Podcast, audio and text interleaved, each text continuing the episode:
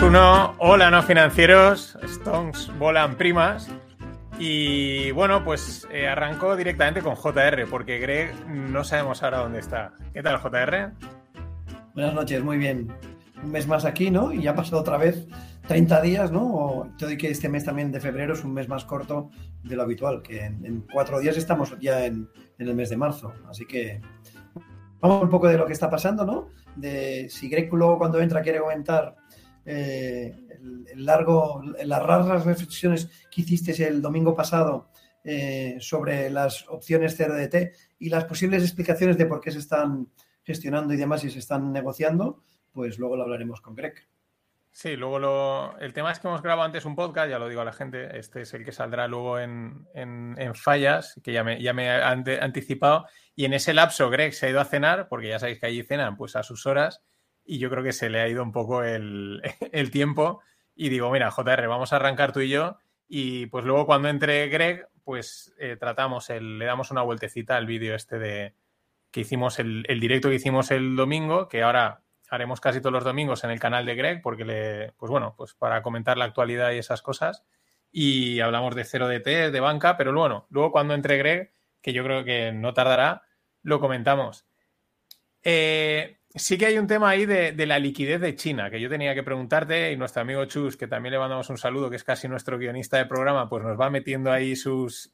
nos la va dejando ¿no? en el buzón. Y, es un tema que he visto también bastante en, las redes estos últimos días de, eso, ¿no? De, vale, sí, Estados Unidos está quitando dinero, digamos, subida de tipos, retirada de liquidez, pero por otro lado tienes a China inundando su mercado y el mercado de dinero. Bueno, están, lo que están haciendo es, sobre todo ha sido especialmente en el mes de enero, había, sabéis que había el año nuevo lunar en China, que es un periodo vacacional en donde el sistema financiero también se, se para mucho. Y entonces lo que están haciendo durante el mes de enero es inyectar liquidez para que todo estuviera más o menos engrasado y no tuvieran el problema está en que cuando tienes a la Reserva Federal reduciendo 95 mil millones de dólares al año, pero tienes un banco central como el de China que supera perfectamente esos 95 mil millones en yuanes chinos y el Banco de Japón también haciendo lo mismo para poder seguir manteniendo a raya los tipos del bono a 10 años, pues evidentemente al final está entrando más liquidez de la que, o se está generando otra vez más liquidez de la que se está retirando por parte del, en este caso de, la Reserva Federal. Eh, sí que es cierto que en las últimas dos semanas esa liquidez ya empieza a reducirse y también es cierto que eh, después de la reapertura de la economía china, lo que ha querido también eh, las autoridades monetarias y políticas chinas ha sido que todo el tema inmobiliario, todo el tema, ¿no? Que se reactivara otra vez la economía para volver a ganar tracción y, em, empezar a crecer ya a niveles del 5 o 6% y no como han estado el año 2022, ¿no? Que llegaron a estar por debajo del 4% en algunos de los, de los trimestres. Porque ahí hay un tema que eh, salió hace ya septiembre del 2021, que fue la, historia de Evergrande, ¿no? El, tema del sector inmobiliario chino, que eso era un, pues eso, que era una burbuja que había petado, pero no ha llegado a, o sea, es como un problema que está ahí, ya tenemos aquí a Greg. Buenos días, o tardes, noches, lo que sea. ha llegado un pelín tarde. Eh, pero bueno, y, entonces de eso está ahí latente el tema de. sí, sí, no, no, sí, sí. Esta semana corrían vídeos por las redes, no sé si lo viste, ¿eh? la, la, crisis inmobiliaria nos ha quedado, corrían vídeos, ¿no? Que yo creo que no son de ahora, que son más antiguos, porque me sonaba haberlos vistos, de demoliciones de grandes edificios a medio construir o acabados en ciertas poblaciones de China, que evidentemente no va a comprar nadie que, y que son fallidos, ¿vale? Con lo cual, lo del tema de la crisis inmobiliaria sigue latente no se ha acabado y que posiblemente tiene ramificaciones que son, son subterráneas, ¿vale? Que no son, que no, que no provocan, no provocan eh, una crisis que pueda ¿no? llevar a todos, a, todo el mundo con problemas o recesión, sino que son subterráneos y lo que hacen es eh, ralentizar el crecimiento de la propia China, tener una sociedad que decían que una parte de las protestas por, por, el tema de los cierres de este final de año 2022 también venía por mucha mucha gente insatisfecha por las pérdidas que habían tenido en inversiones en temas inmobiliarios y por una situación que evidentemente hace que la gente, pues en un momento determinado, se sienta incómoda y proteste por ello, a pesar de vivir en una dictadura como es en este caso China. Lo curioso ahí es que eh, es, una, es como una bola que han metido bajo la alfombra, por lo menos a efectos globales o, de lo que de lo que nos llega. Es una bola que han metido debajo de la alfombra.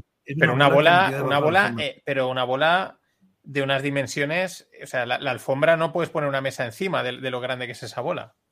Pero no solo en China, en todo el mundo.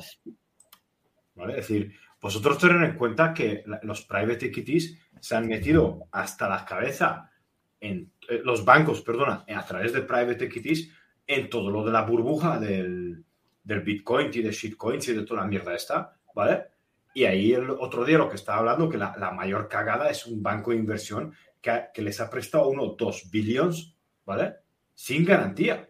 Sí, pero que pero en el tema que está, en el tema de, China, es que solo Evergrande eran 300 mil millones. Ya, no digo a nivel global y todo, sino allí, la bola allí dentro, no sé cómo, o sea, me parece fascinante cómo la han escondido. bueno, contabilidad creativa y, Sí, sí, es así. Bueno, creo que, creo que el, sector inmobiliario era un 25% del crecimiento del país. Una mm. cuarta parte venía del sector inmobiliario. En cierta manera, China el año pasado creció, ¿no? Al orden de entre el 4 y pico y el 5%, no solamente por las restricciones por el COVID, sino porque el tema inmobiliario lo están digiriendo. Y esto no se digiere en meses, se digiere en años. Y evidentemente, eh, ya te digo yo que se han escondido cosas y el Estado ha estado ayudando para que, para que a los, sobre todo a los a los gobiernos regionales y demás para que más o menos puedan solventar o puedan solucionar el, asunto sin que se acabe suponiendo la explosión, ¿vale? Pero, pero bueno. Aquí, aquí tienes, el, ah, aquí tienes el gráfico, ¿vale? Entonces, aquí estamos hablando de, unas, es decir, de la, con comparación eh, con, las con la crisis anterior. Y eso no es que me lo he inventado yo, ¿vale? Es decir, esto sale ahí en, y lo publica el FDIC, ¿vale? Que no sé exactamente quiénes son, pero son, pertenecen a la Reserva Federal. Y las pérdidas latentes en la banca es que son impresionantes. Lo que tú, ¿Cuánto decías de Evergrande? La mitad de ahí, 300, o sea, solo Evergrande son pero 300 billones. Pero la pregunta, el tema es que es verdad que China mm, no sabemos realmente nunca eh, los datos realmente, ¿no? Pero aunque se decía que estaba todo, toda la parte estaba dentro de China y que no, que en, fuera de, China no, había muy poco, no nos lo creíamos, pero tampoco sabes qué porcentaje real es el que hay espacio por el mundo o está solo en China. Luego ya vienen el resto de, por lo que has comentado, el private equity y todas estas historias. Pues sería la mitad de lo que sale ahí, ¿no? Ahí salen unos 600 billones de, pérdidas. 700. Yo creo que si estamos hablando de la banca de inversión eh, internacional, el tema del inmobiliario chino ya buena parte de ello ya lo han reflejado en, sus cuentas. ¿eh? Yo creo que sí, en todo caso, si hay algo, en tema inmobiliario chino está en, propia, en, la propia China, ¿eh? está en la propia China, no está fuera, de, no está fuera del país. Em, otra cosa, que esto que nos enseña aquí Greg, la gran mayoría de las pérdidas no realizadas son por carteras de bonos porque una caída promedio del 15% en el año 2022 pues supone una, una gran pérdida en, latente en las carteras de bonos. Los mismos bancos centrales han tenido resultados negativos por las valoraciones de esos bonos comprados a tipos del 0% que ahora están al 3, al 4 o, al 5%, dependiendo de que, de que, estés tomando como referencia. Mm. Sí, era, eh, bueno, de los que habían publicado, o yo recuerdo Bélgica era uno de los que, bueno, de los que yo recuerdo, ¿eh? habrán publicado todos que tenía la primera vez que publicaba el Banco Central de Bélgica creo que era pérdidas desde el año, no sé, desde hace, pero una barbaridad de tiempo, ¿no? Es todo por el... Y luego ya no digamos el, SNB, ¿no? Porque encima también tenía mm. cartera de acciones de las cuales muchas eran tecnológicas. Lo que pasa es que ya sabéis que, aunque en el caso del SNB creo que el Banco de Bélgica son semiprivados, al final un banco central no tiene por qué quebrar, ¿vale? Creo que hoy ha sido, hoy ha sido el Banco Central Europeo que ha presentado resultados con un resultado cero porque ha compensado em, reservas del, propio balance con, las pérdidas que había tenido por valoraciones principalmente de los activos que tenía en cartera. Pensemos una cosa, los bancos centrales, y estoy hablando del, de la Fed, del Bank of England o del, EC, o del ECB, em, los bancos centrales no van a vender bonos en pérdidas. En todo caso, van a dejar vencer bonos. ¿Vale? ¿Qué quiere decir? Que muchas de estas pérdidas son teóricas, ¿vale? Si tú llevas tu cartera a vencimiento, al final estas pérdidas, si no hay un impago, no se, no se, no se generan, ¿vale? Otra cosa es que tengas que vender los bonos y los tengas que vender, los compraste al 110% y ahora te los pagan al 90%. Pues ahí has perdido un 20%, pero si no los tienes que vender, los dejas llevar a vencimiento y ya está.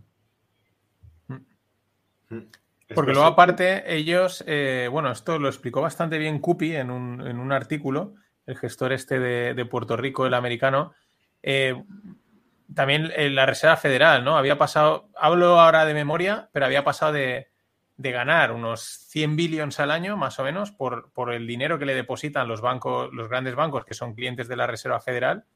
Ahora, pues con toda la historia de los tipos, pues podía, pasaba a, perder 200, una cosa así. O sea, era un... Luego ya harán su juego de que te lo paso este, al, al tesoro, lo liquido y tal, pero pero en la pequeña tocada de tipos. Claro, es que los beneficios los pasa al tesoro, los beneficios anuales los pasa al tesoro. Cuando hablas de 100 billones, hablas de los billones americanos, ¿no?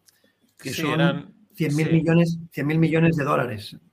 Eh, son 100 mil millones de dólares, ¿eh? Vale, vale. Sí, sí.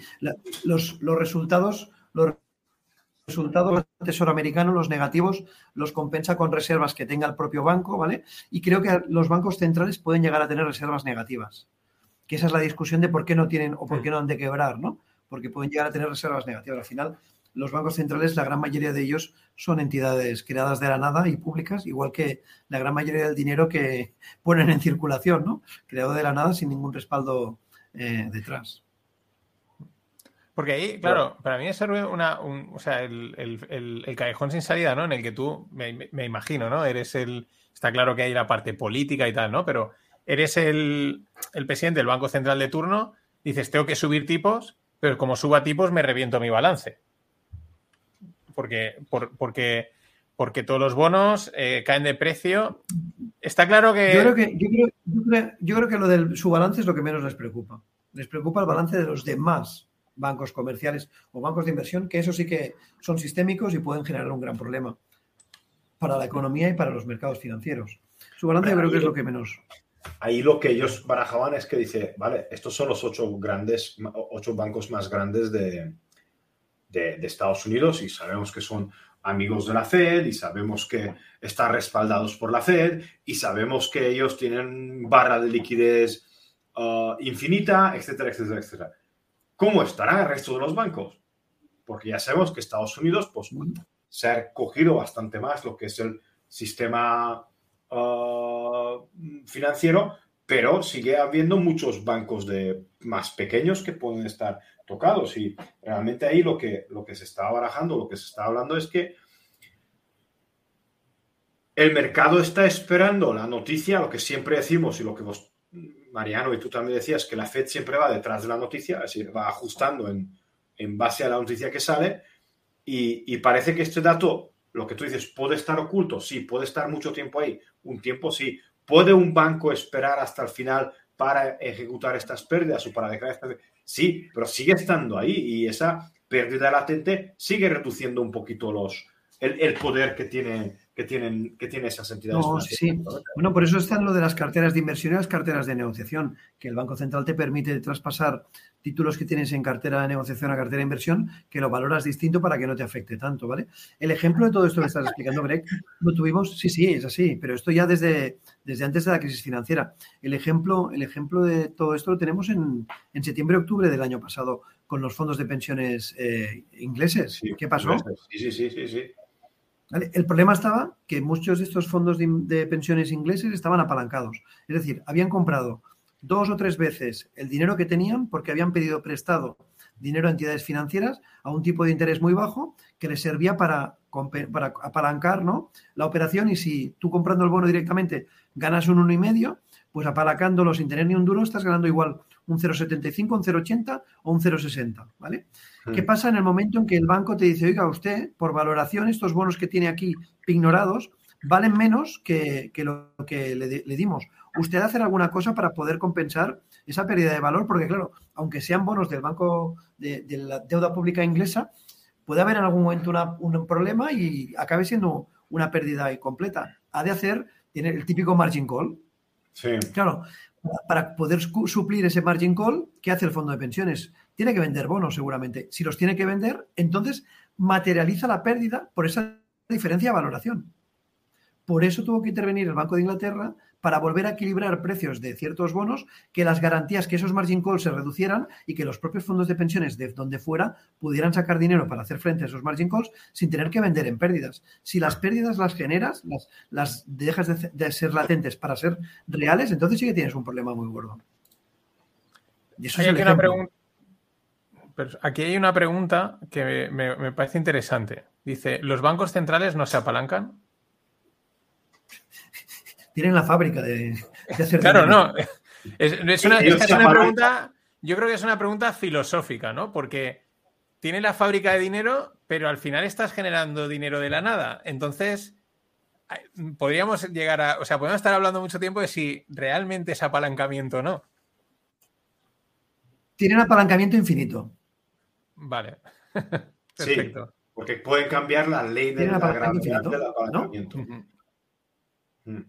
Ya está, ya está, ya está. Bueno, es igual que hoy ya se vuelve a rumorear que posiblemente este año o a muy tardar el siguiente van a modificar lo de la, lo de la inflación. Ya no va a ser el 2%, sino que igual lo van a subir al 3 o al 4%. Ah, si en mitad del partido acabamos decidiendo que las porterías, en vez de medir 12, van a medir 25, pues ya está. Es que arreglados se van a marcar más goles. No hay problema. en, Estados Unidos en Estados Unidos han cambiado cómo calculan la inflación. En Estados Unidos han cambiado cómo calculan lo, del paro o, perdón, lo, del pleno empleo. Es que están, están manipulando los datos para, para, no crear pánico. ya lo hicieron eh, con la recesión, ¿no?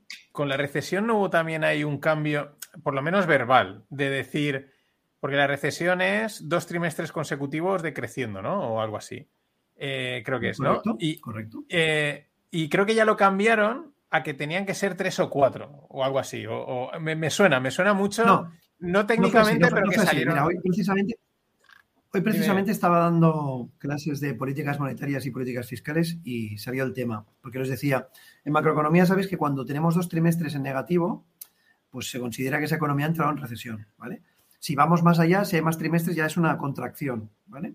En Estados Unidos, el primer trimestre, el, Q, el Q1 y el Q2, tuvieron un crecimiento negativo. En el Q1 más que en el Q2, ¿vale? Q2 casi estuvo cercano a cero, pero tuvimos dos trimestres negativos. Y el, organismo que lo declara, el National Bureau, ¿no?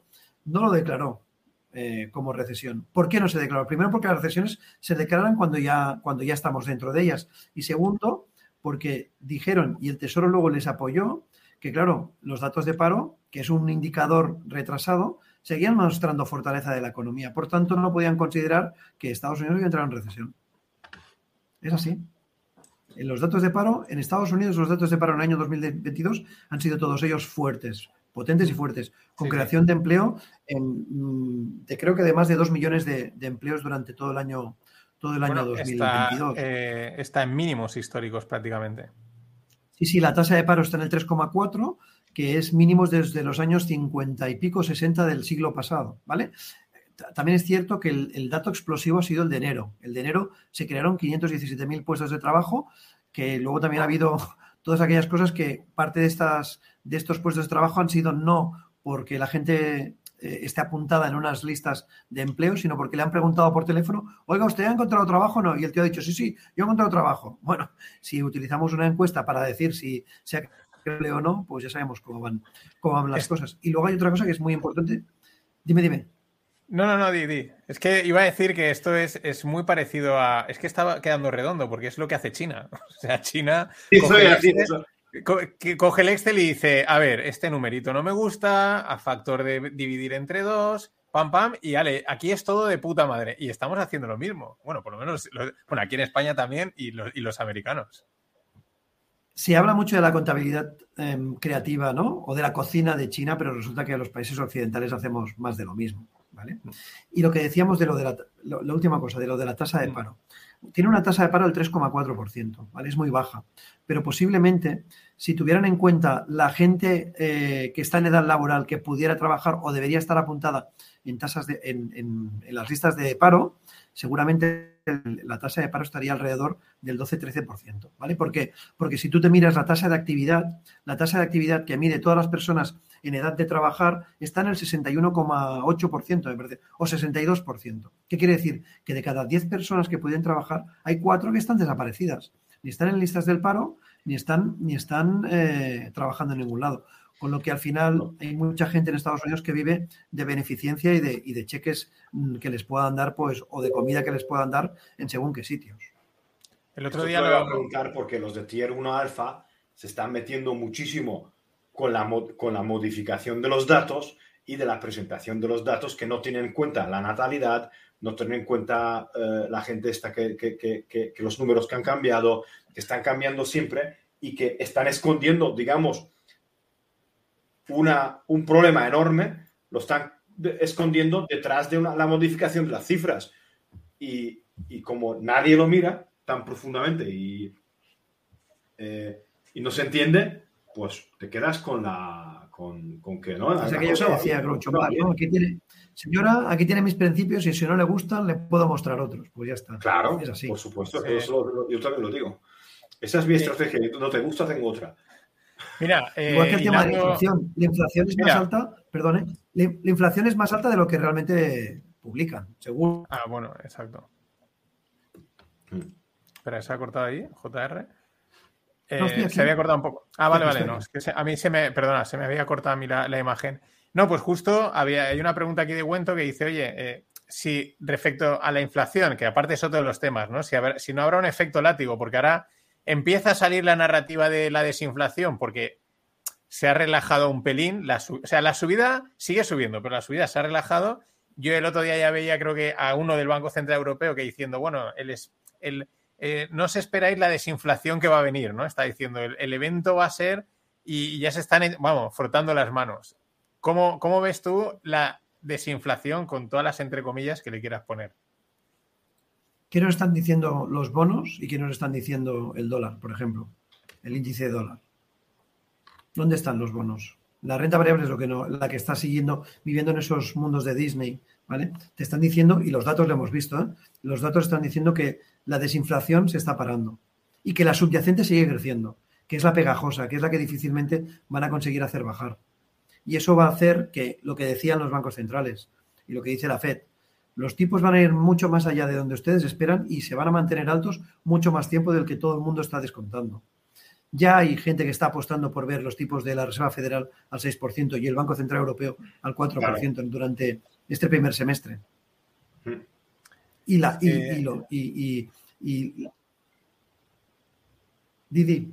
No, no, es que se, ha, se ha sonado. Sí, continúa, continúa. Iba a cortar, pero es que se, eh, hay un pequeño desfase de tiempo. No, no, no. Es que es que es que eh, eh, ¿dónde tenemos el bono, perdón, sí, el bono un año o el bono seis meses de, Estados Unidos? Ya ha pasado el 5%. ¿Dónde tenemos el Euribor? Al 3,50, ¿no? La FED, mmm, ya te lo está diciendo, ya salía ayer Bullard, me parece, diciendo que el 5,375 le parecía un nivel bueno. Todo el mundo descontaba que llegaríamos al 5, 5,25 como mucho. Y, la, y, la, y, por ejemplo, Lagarde ya también te dijo después de la reunión del Banco Central Europeo. Hemos subido medio punto y el mes que viene medio punto más. Por tanto, el tipo director se va al 3,5 en marzo en Europa. Puede llegar perfectamente al 4% en el mes de junio. Dos reuniones más o una reunión y media más, sí, ya lo tenemos. Lo que pasa es que eh, yo eso lo, llevo diciendo mucho tiempo y lo he dicho en los podcasts, lo he dicho aquí, ¿no? Digo, mi regla es básica, se pasaron por lo bajo, se van a pasar por lo alto, ¿no? Y, esas son mis matemáticas. Eh, pero si lo plantan en un 6, pues ya del 6 al 7 ya no queda nada, ¿no? O, quiero decir, es que has, pasado, has llegado ya a un nivel en el que subirlo un poquito más, hasta, o sea, pasarte ya mucho es nada, ¿no? Casi un poco lo mismo que pasó cuando lo bajaron muchísimo. Yo creo que con tipos al 6 empezará a haber accidentes. Mm. Empezaremos a ver cosas que se empezarán muertes, a ver. Muertes. Muertes. A ver, ser, accidente, accidente es cuando te tropiezas con una piedra, joder. Pero si tú tienes una empresa que tiene un margen de beneficio de un 8, 9, 10%, que es la mayoría de las empresas normales, ¿vale? ¿Cómo vas a pagar un 6%, un 7% de financiación? Voy, pero voy a hacer yo aquí un poco. Voy es que no se puede pagar esto. Eso no se puede pagar. Pero voy a, yo voy a ponerme, yo voy a ponerme, Greg, en el otro lado. Hace un año, año y pico, dicen que ahora vas a tener los tipos al 4, 4 y no sé qué. El bono a 5 años y hubiese dicho, la hecatombe. Está, vamos, la megacrisis mundial, la petada mundial viene. No ha pasado nada.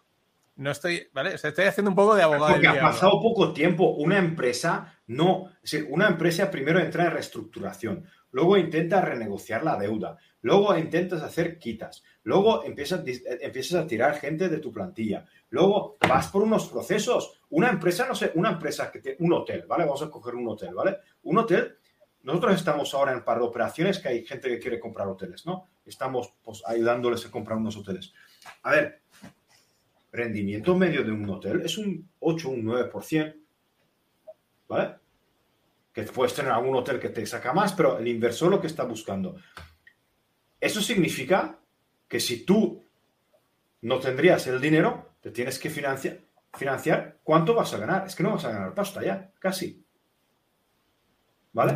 un hotel endeudado, un hotel endeudado, un hotel endeudado con un tipo variable no, va. Estás haciendo mal el cálculo, además. Greg, estás haciendo mal el cálculo, porque el tipo del 6%, pongamos, o 5,5% de la FED, para el hotel o para el inversor que hace el negocio con el hotel no es un 5,5%. Es un 8. es un 8 o un 9%. Ya, ya, ya. es que, perdona, yo hago cálculos que no tengo todos los pasos, ¿vale? Pero es que es imposible que lo pagues.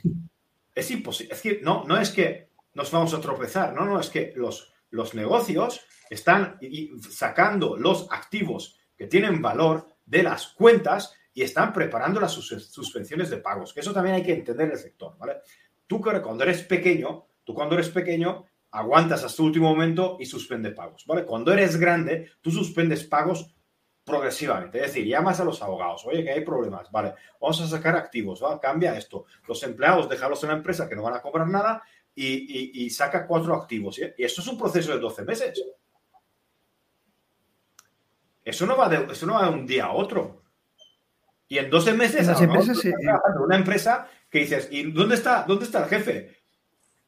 ¿Qué jefe? Es que no hay ni activos, ni jefe, ni empresa, solo hay deudas. Sí, sí, en las empresas, en las empresas empieza a notarse ya y todo el tema de reestructuraciones de las tecnológicas es la cabecilla de lo que viene después detrás, ¿vale? En, en el consumidor final hay una virtud o una ventaja que por eso que decía Mariano, no, bueno, no ha pasado nada, todo el mundo no ha pasado nada, porque había mucho ahorro embalsado que se ha tirado de él. Y de momento, mientras ese ahorro siga existiendo, que cada vez queda menos, para no decir que ya no queda nada, pues más o menos va a poder el consumidor de la calle va a poder hacer frente a esos incrementos de costes. Pero ya te digo yo que en un 2023 con inflaciones ya no del 9, del 6%, no se, no se soportan. Y ya no digamos inflaciones, el Euribor mismo, ¿no? ese cálculo que tienes que hacer de cuánto supone de más pagar cada mes por ese incremento de hipotecas, eh, ya no digo grandes hipotecas, hipotecas de 150, 200, 250 mil euros, hacen que como la gente ha vivido siempre más o menos bastante al día, pues eh, tengan que reducir muchísimo el consumo y a lo mejor algunos van a tener que llamar al banco y decir, oiga, mire, a ver si me lo puedo aplazar una temporada porque con estos tipos no lo puedo pagar. A mí me ha pasado de... Uf 500 y pico, creo, creo recordar, a 1100 y sigue subiendo como una bolsa. ¿Me entiendes? De 500 a 1100 y dices, ¿y qué es esto? y, claro, yo lo pienso, si, si, si estaría asalariado, ese incremento salarial a mí, a mi mujer, por ejemplo, no nos lo daría nadie. Entonces, ¿dejarías de pagar la hipoteca o qué harías? ¿vale? o tiras de. la gente tira de ahorros. Y también no tenemos que olvidarnos de una cosa. Y eso también lo hemos hablado contigo. Que los baby, baby boomers están traspasando sus fortunas a, sus hijos. Y esas fortunas vienen parte de, negocios, parte de pisos, parte de tal. Y ese dinero ahora se va a evaporar. ¿Por qué? Porque se lo van a gastar en, en sobrevivir. Bueno, se gastará el ahorro que se pudo hacer durante el periodo de pandemia, cuando no, pues pasará como en Estados Unidos, que la gente empezará a tirar de tarjetas de crédito con tipos del 19 al 20%. y empezaremos a ver que empiezan a haber impagos en, el, en los préstamos de coches, impagos en las, en las tarjetas, impagos en financiaciones de compra de productos de consumo y mil y una historias de estas así. Salvo que la gente pues se meta a operar las 0DT porque son la salvación. Sí. quería, quería ahí eh, que JR estaba viendo el, directo y decía, oye, esto luego lo, tenemos que comentar, lo de las 0DT, las pérdidas de la banca ya la hemos comentado, ¿no? Pero, pero la locura y, y, como ahí, pues, pero claro, los bancos pueden salvarse por esa. Igual habría que hacer lo mismo. Sí, la diferencia es lo que decíamos antes, Mariano, que la banca es la que mueve el, mercado, ¿vale? Tú puedes comprar una put puedes comprar una call, pero a lo mejor no lo vas a mover. Pero claro, y esto lo decía Greg en el, en el, directo este que hiciste domingo, ¿no? Si yo compro pues millones de dólares en una posición, obligo al market maker a que acabe yendo al precio donde yo quiero, ¿vale? Lo que puede pasar es que al final el market maker no le salga cuenta todos estos negocios y deje de dar precios o incremente la volatilidad de las opciones para que al final no te salga cuenta hacer la operatoria. Cosa es que. Tonto no es. Decías, no, perder dinero no va a perder dinero. No, perder dinero no. Pero claro, si es un dolor de cabeza constantemente tener que cubrir la delta de esas posiciones, llegará un momento que una de dos, y creo que te lo decías tú, Mariano, no va a dar precios o va a exigir una mayor volatilidad por las operaciones que vayas a hacer, de manera que te va a hacer menos fácil ganar dinero en esas operaciones.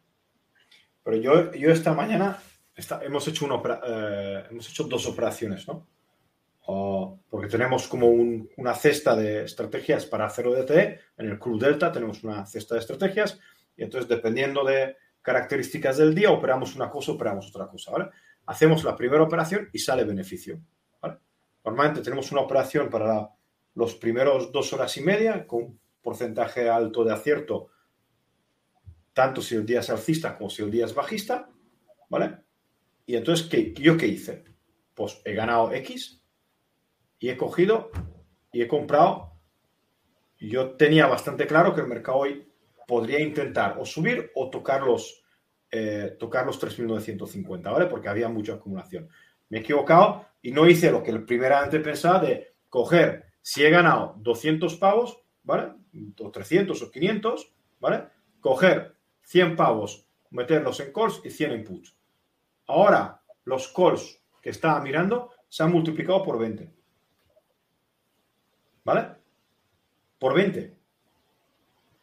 Por 20. Desde esta Es decir, si tú has ganado en la primera eh, movida de volatilidad, porque hay una movida de volatilidad al inicio de la sesión, que lo tienes que aprovechar, si en ese dinero has ganado X y el resto te lo pones en colas, si eres un gran banco, y luego vas ayudando al, movimiento, ¿no? Mira, me meto ahí un par de mil más, un par de mil más, un par de mil más de opciones y empujas el market maker. Ahora, el market maker lo que sí, Eso pueden hacer los grandes, que tienen mucho volumen y lo llevan allí. Tú que, eres pequeño, has de acompañar al, al, grande y esperar que la operación que él ha hecho sea la misma que has hecho tú. Sí, sí. Y estoy de acuerdo también con lo que decías tú, que principalmente están haciendo están haciendo calls y no están haciendo puts, principalmente. Pero tú, tú, tú piensas que si yo lo hago a nivel eh, dominguero, ¿vale? O no tan dominguero, imagínate lo que hace una mesa de trading en Goldman Sachs. No, no, está claro. Si, lo sé yo, imagínate. Pero no creo que sea Goldman Sachs. Serán otros, intermedios y hmm. fondos y hedge funds y, fondos de inversión que tienen, que tienen acceso rápido también a mercados. Tengo que mirar, hay un documento, ¿vale? Que lo hice en una presentación hace cinco años de trimestralmente los grandes bancos tienen que presentar un documento eh, de su actividad. ¿vale? No recuerdo cómo se llama, un, se llama un SEC, lo, haces a la SEC. Y Goldman Sachs, de los 300, de los 250 y pico días que tienen abiertos, ganaba. Ganan en todos, ganan en todos. todos, tío. Y luego. es, una mítica. Vale, vale, pero hay un informe que se lo Pierden te sale todo el informe de Goldman Sachs, además es público. Y quiero ver, porque no recuerdo el informe, cómo van ahora, porque además el informe, si dedicas tiempo a leerlo, ¿vale? Te saca exactamente en divisas, market making, especulación a corto plazo, a medio plazo, te lo pone todo. Te, desliga todo el, todo el informe. Lo tengo en una presentación que hice en Rankia hace siete años y lo he encontrado el otro día, pero lo voy a mirar. Lo voy a mirar de hecho, es, esa es mítica de que lo publican y de 300, no, no, no son 300, son casi 300 días al año de operativa, han ganado 298. Pero es que lo que más mola es que en la banca de inversión sus clientes pierden dinero, que es como decir, o sea, la mesa de trading está hinchándose a ganar dinero y a todos los clientes que estás asesorando y las cuentas están palmando, ¿no? Que puede decir, oye, pues eh, estás tradeando contra tus clientes, es la, sensación que da, ¿no? Es, es un mítico. ¿no? La, imagen, la escena aquella del lobo de Wall Street, ¿no? Que hace aquel con, ¿no? ¿Dónde va el dinero? Y hace así, ¿no? ¿De dónde va, no? Del cliente a mi bolsillo. Pues es eso. Se, hace la, auto. Eh, pues eso, la jugada. Aquí pregunta, eh, que está, pregunta Javier Pujol, las grandes pérdidas bancarias parece que están en swap de monedas por 80 billions, según el IBS. El IBS será el International Bank. Es el BIS. el BIS. según el, BIS. Pero no son pérdidas, son, es decir, eh, lo que decía el BIS, hacía un informe, creo que era a finales del año pasado, diciendo que habían detectado, creo que era en noviembre del año pasado, que había más de 80 billones de dólares, ¿vale? En, derivados OTC que evidentemente pues, pues, no estaban controlados, no estaban regulados en ningún mercado donde se pudiera ver qué, suponían eh, ese volumen de negocio en pérdidas y demás. Y les preocupaba el hecho de que, bueno, de esa, ¿no? ese negocio que hay en la sombra con contratos OTC que puedan al final acabar generando pues, crisis financieras. ¿Vale? Iba por allá. Pero no creo que sea que haya 80 billones de pérdidas en, swaps de divisa. ¿eh? Evidentemente, los productos OTC más utilizados del mundo son los forwards de divisa, que se hacen habitualmente para cubrir operaciones de import y de export y mil y una historias de estas. Sí, no, eso también es parecido a lo que contaba Mike Green en un podcast que hablaba de, de todo el sector de estructurados, ¿no? Que que ahí hay una gran bola de pasta también muy, muy, muy grande, porque al final mm, las grandes manos no se juegan su dinero a lo, loco, lo que quieren es protegerlo. Y todo este tipo de, subidas de tipos, pues eh, les, les, les, hacen petar, ¿no? Porque eh, están petando el, estructurado, eh, no aportan liquidez, y, pero bueno, son cosas que están ahí. ¿Que no pasa nada? Pues nada, pues seguimos adelante. Pero luego sabemos que cuando las cosas se ponen mal, pues todo va, en cadena una, una, detrás de otra, ¿no? Bueno. Otra, otro, otra pestaña que he visto que, me gustaba, y eso es que está ya de cara a final, ¿vale? una que. El, margin, margin depth, no sé si te has encontrado con ese. con esa expresión que nosotros al final lo hemos dado como. Ahora te pongo el gráfico, si, si, si no, encuentro, no he oído. Si encuentro el botón, creo que he encontrado. Mariano, se habían pasado un par de preguntas o un par de comentarios que no, no los hemos llegado a leer. No sé si tú los tienes. Sí, no, pero le estaban, le estaban comentando a Greg. Habían puesto de. Sí, este que ponía que si, si encuentras que si encuentra el informe que lo comparta y luego, pues, vale. eran, eran así comentarios pues para pasarlo. Directamente pregunta era la anterior del Sí, sí, sí. Sí, sí. Si se juntan tres en la misma dirección, lo llevan donde quieren. Sí. Totalmente de acuerdo. Eh, por ejemplo, el rebote de hoy, supongo. Uh, también es por volatilidad que está cayendo un pelín la volatilidad. Pero aquí, aquí ves el, el margin depth, ¿vale? que es el... Vale, sí, sí. Es el nivel de apalancamiento de las operaciones hechas en mercados financieros. ¿Vale? Y habitualmente cuando cae el, el, el margin depth este, automáticamente o posteriormente vienen caídas de mercado, porque lo que te está diciendo es que la gente está cerrando apalancamiento por las pérdidas o por las posibles pérdidas que pueda tener. Este gráfico lo había visto el margin de, sí. es que sabía que contigo, es que yo sabía que tenemos que hablar con nuestro JR, dicho JR. Porque tiene, tiene su, maleta, su maleta de discos los tiene todos. Vuelve atrás, fíjate lo que pasó en el 2008, fíjate lo que pasó en el 2000, 2000-2001, ¿no? Como la caída del margin debt acaba suponiendo caídas de mercados, hmm. ¿vale? Y en el, porque se reduce el, apalancamiento.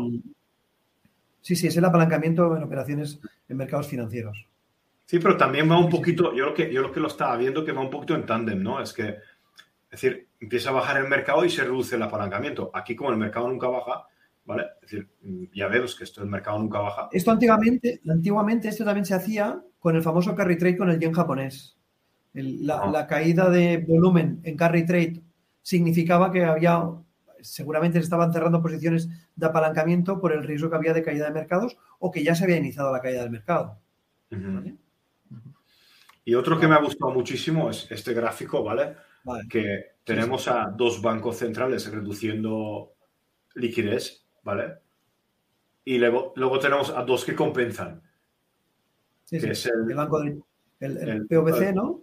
El, PVC, que es el Public Bank of China, es decir, el Banco de, China y, y, Bank of Japan, están metiendo dinero al, sector y la Fed y el ECB reduciendo. Es decir, señores, en papel yo reduzco, pero tú emites y, el, y el ECB en sí, el ECB en sí aún no ha empezado a hacer el quantitative tightening, ¿vale? El ECB mm, deben ser pequeños ajustes que está haciendo. Ahora en mes de marzo me parece que empezaba con 15.000 millones de euros mm, mensuales de reducción, si no me equivoco, ¿eh? por lo que dijo Lagarde. Pues imagínate, no, claro, lo que, lo que está reduciendo, lo que está reduciendo la Reserva Federal, te lo están añadiendo el, PB, el PBOC y el, y el, Banco de Japón. Veremos qué va a pasar con el cambio también de presidente en el Banco de Japón, ¿eh? Veremos ah, qué, supone la salida de Kuroda y la entrada de, de Ueda, que yo creo que va a haber cambios. Yo creo que va a haber cosas aquí que van a tener su, impacto y su influencia en otros mercados como el mercado de deuda pública americano, bono de 10 años americano que veremos qué, le puede acabar pasando.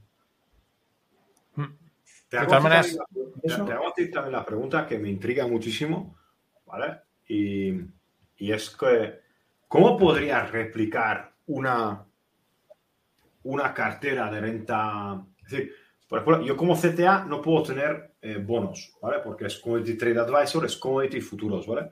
Entonces, me encuentro de que, ¿cómo podría replicar, por ejemplo, una nota de 10 años sin tener que irme al bono de 10 años? ¿Cómo podría replicar un Fed Fund a 30 días sin tener que comprar el Fed Fund? se puede hacer mediante el mercado de futuros? comprando el futuro, comprando el, vendiendo el futuro, comprando el futuro tiende el precio a subir porque el tipo de interés sube? ¿O no se puede replicar Sí, hombre, es como lo del Euribor, ¿no? Tú puedes estar comprando el Euribor a tres meses y si sube el Euribor, compras el futuro del Euribor a tres meses y si sube el, el Euribor, tú estás beneficiándote de la subida del tipo de interés del Euribor a tres meses. Eso pensado, pues que claro, el, Fed Fund a 30 días, si a 30 días me pagan un 4%, el futuro del Fed, Fund a 30 días te tiene que devolver ese rendimiento. Lo que pasa es que no, yo creo que no lo hay de 30 días. Lo debe haber igual lo debe haber de tres meses, o de seis meses, o de un año. En el Euribor sí que tenemos Euribor a tres meses. Tenemos, tú puedes cubrir Euribor a tres meses porque existe el futuro del Euribor a tres meses. existe el futuro de Fed Funds. Lo único que son cabrones y son de 400.000. Y me están ah, trastocando un poquito, me están trastocando un poquito, porque claro, es, es un futuro son nominal de 400.000, es decir, el de Fed Funds, sí, claro. El de 30 días son 400.000 y luego creo que el de dos años son 200.000 y luego son de 100 en 100.000. Si no me equivoco. ¿Y por qué no te buscas algún ETF? Igual hay algún ETF que lo no Puedo, no puedo, no puedo. Soy Commodity Trade Advisor. Me está jodiendo. no, porque claro, ahora lo que estoy diciendo, por ejemplo, a las cuentas, en Vice nos hemos dado cuenta de que te están pagando a la vista en dólares 1,8 y en euros nos están pagando un 1, entonces le digo a los clientes que saquen el dinero y que se lo lleven a Vice. Y no tienes que hacer nada, te pagan automáticamente todos los meses. Por, tener dinero allí puesto, ¿no? Sí, sí, sí. sí, Mariano, pasa el gráfico de atrás otra vez, ¿no? Sí, es que eh, sí, porque ponía, ponía Serg, Serg, pero esto lo comentamos el otro día y era, eh, pone, eh, no, lo tiene que pasar Greg. Sí, lo que pasa al final, voy a ampliar la pantalla, esto que pasa al final, que es lo que le está comentando, que acompaña el margin debt con la subida del, este es el Wilshire, bueno, de las acciones. Cuanta más liquidez hay en el mercado, por más suben las acciones. Y aquí tenemos lo contrario, que el final, ¿no? Si podéis fijaros que el margin debt sigue cayendo, pero las acciones siguen subiendo. ¿Por qué? Pues nuestra explicación son las 0 DTE y la manipulación enorme que hay enorme. Seguro, están, están tirándolo para allá. Seguro, convencidísimo que es eso. Y como dice este Serg Serg, pues exacto, no, esto no había sucedido y es lo llamativo de, pues de, lo, de lo que está pasando ahora, que son cosas bastante... a riesgo de que haya el, el Volkswagen, ¿no? En algún momento. Sí, pero lo que estamos hablando, lo, que están hablando los grandes de volatilidad, y yo les estoy leyendo, y, y sí, yo he empezado esta presentación, que lo he dicho claramente, que lo he escuchado en otro podcast, ¿vale? Es decir, nosotros no, nos, no somos tenemos la, información, lo que tenemos, ¿no? Pero lo que están diciendo en otro podcast, ¿vale? Que el Volkswagen, el último Volkswagen que pasó en el 2017, uno en 2008 o 2009, ¿vale? Había mucho más gente envuelta en lo que es la volatilidad. Y no olvidéis que, que la, que, entonces la venta de volatilidad iba a no a un día o dos. ¿Por qué? Porque la característica especial de un 0DTE, que es muy poco, eh, tiene muy poca volatilidad. ¿Por qué? Porque vence en seis horas. ¿Ok?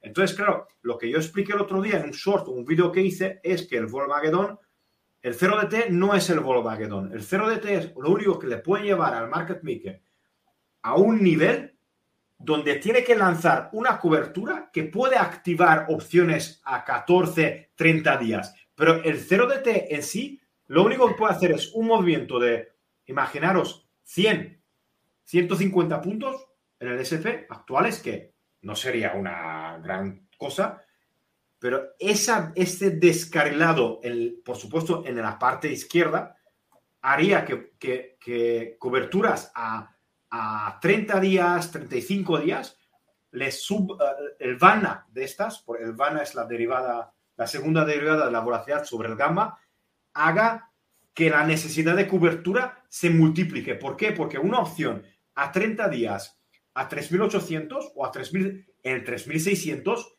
hay un piñón, que eso parece el, torre este de, de, Saudi Arabia, ¿vale? Eh, es, es digo, si nos acercamos, el gamma de eso ahora es cero. Si nos acercamos, su gamma es tremendo.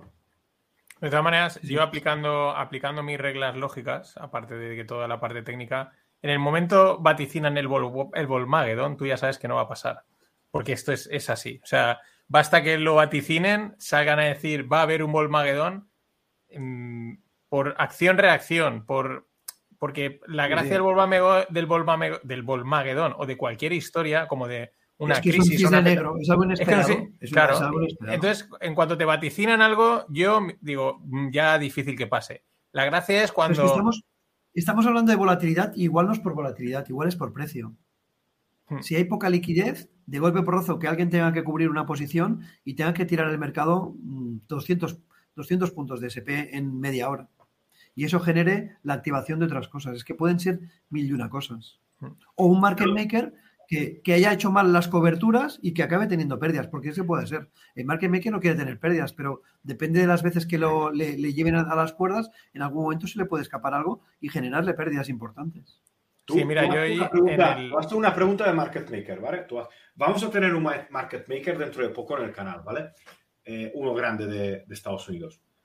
Eh, uno era grande, pero ya no, ya no es activo, ¿no? Pero eh, tú imagínate, tus robots te dicen que estás hoy, estás hoy, vamos a poner un ejemplo de hoy, ¿vale? Estás hoy en 3.975, 76, ¿vale?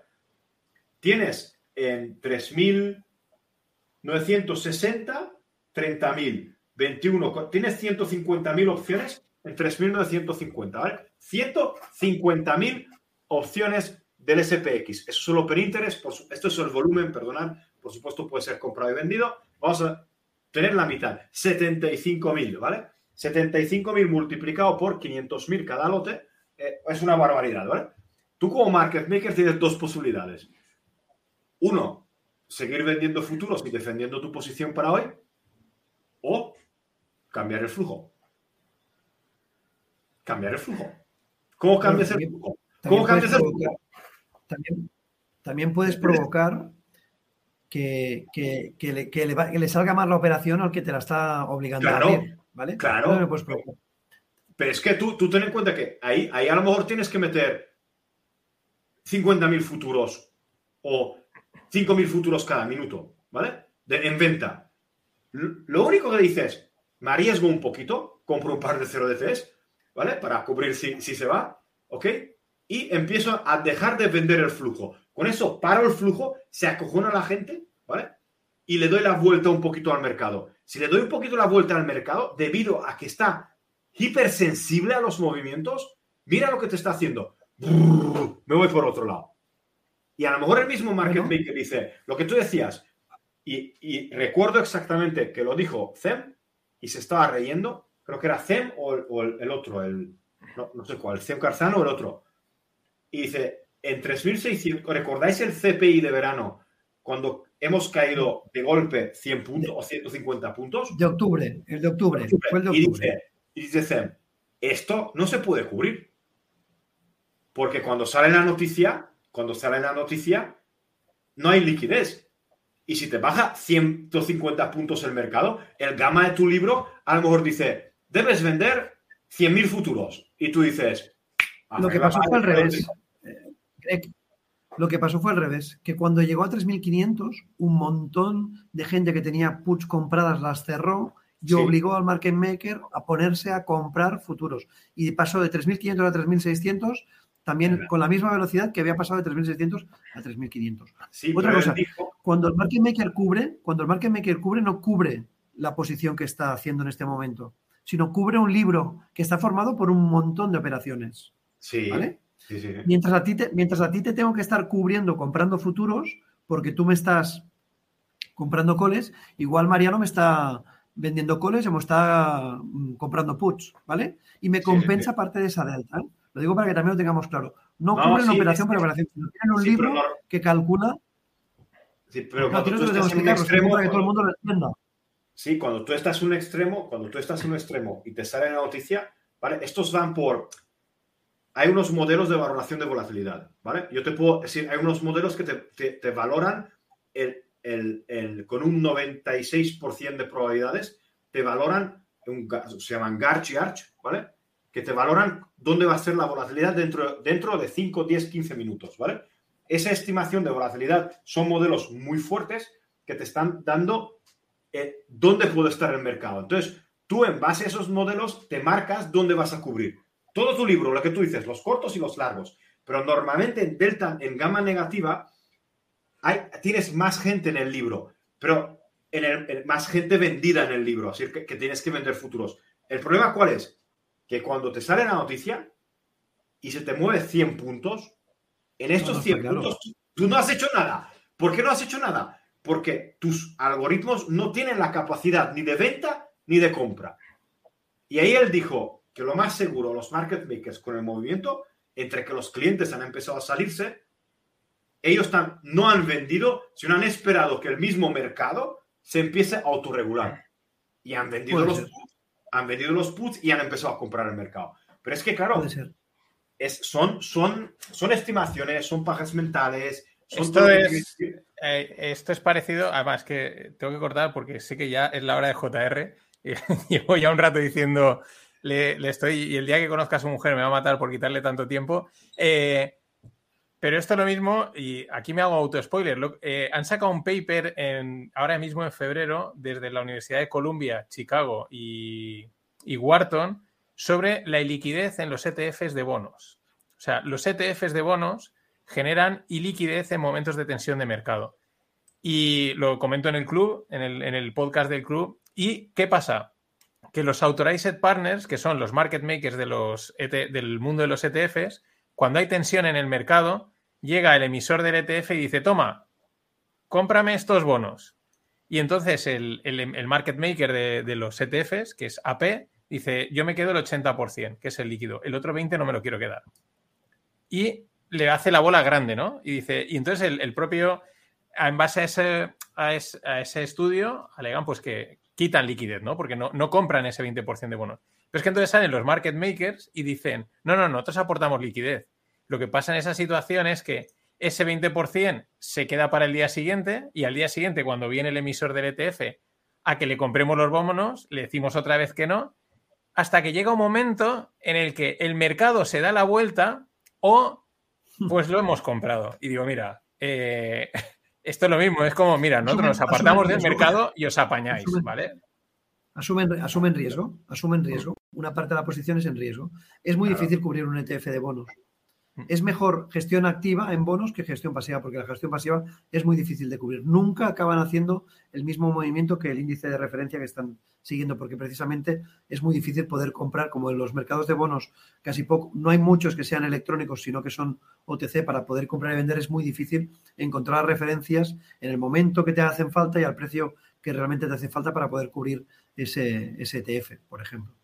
Y ahí llega el, market maker, que es el que da contrapartida, y dice, no, no, a mí no me des algo que no, o sea, se retira directamente. O sea, el market maker dice, yo no, estoy aquí para comprarte esas cosas, apáñatelas, ¿no? En el, en el mercado de futuros cuando antes de salir un dato ya sabéis que se borran muchas mm. posiciones del mercado de futuros, del SP, por ejemplo.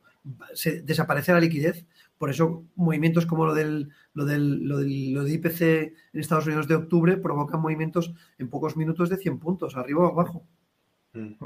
Y ahora las 0DTs, que lo decíamos antes, te provocan subidas del 1%, bajada del 1% y subida de otro 1% en una misma sesión porque entre que abren y cierran y obligan al market maker a comprar cobertura para cubrir la delta y a cerrar esa cobertura cuando el otro cierra su posición, pues te llevan arriba y abajo tres veces. ¿Sabes? ¿Sabéis dónde se demuestra que es claramente y puramente profesional el 0DT? Ayer, ¿Dónde? Ayer, el 42% del volumen diario se hizo después de las 8 de la tarde. Es decir, esta gente no apuesta si no tiene una dirección. No sé si me entiendes. ¿Vale? Sí, sí. Antes de las 8 yo, esperaban que salieran las, actas de la FED y una vez han salido las actas de la FED, llevo donde quiero el mercado posicionando, claro. posicionando el 0 DT. Pero yo no me la juego, yo no me juego el dinero en, una, un tiro moderas al aire como un retail que puede decir, ah, yo pienso que va a subir, yo pienso que... No, no, no yo lo hago subir o yo lo hago bajar. Pero cuando hay actas de la Fed, intervienen más, más flujos tienen, claros, tienen claros dónde están los niveles. Tienen claro dónde están los niveles. Claro.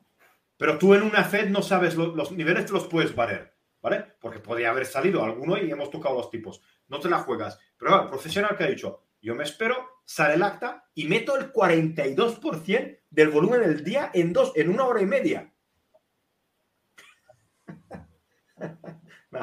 Sí, sí. Hasta luego, buen fin de semana. son profesionales. Plan de fin de semana, porque no podemos estar hablando de esto durante horas. No, es que yo eh, sé que, o sea, JR ya está en el tiempo, en, el, en, el, en los minutos del Madrid, en el 93 ya, en estos, en los del...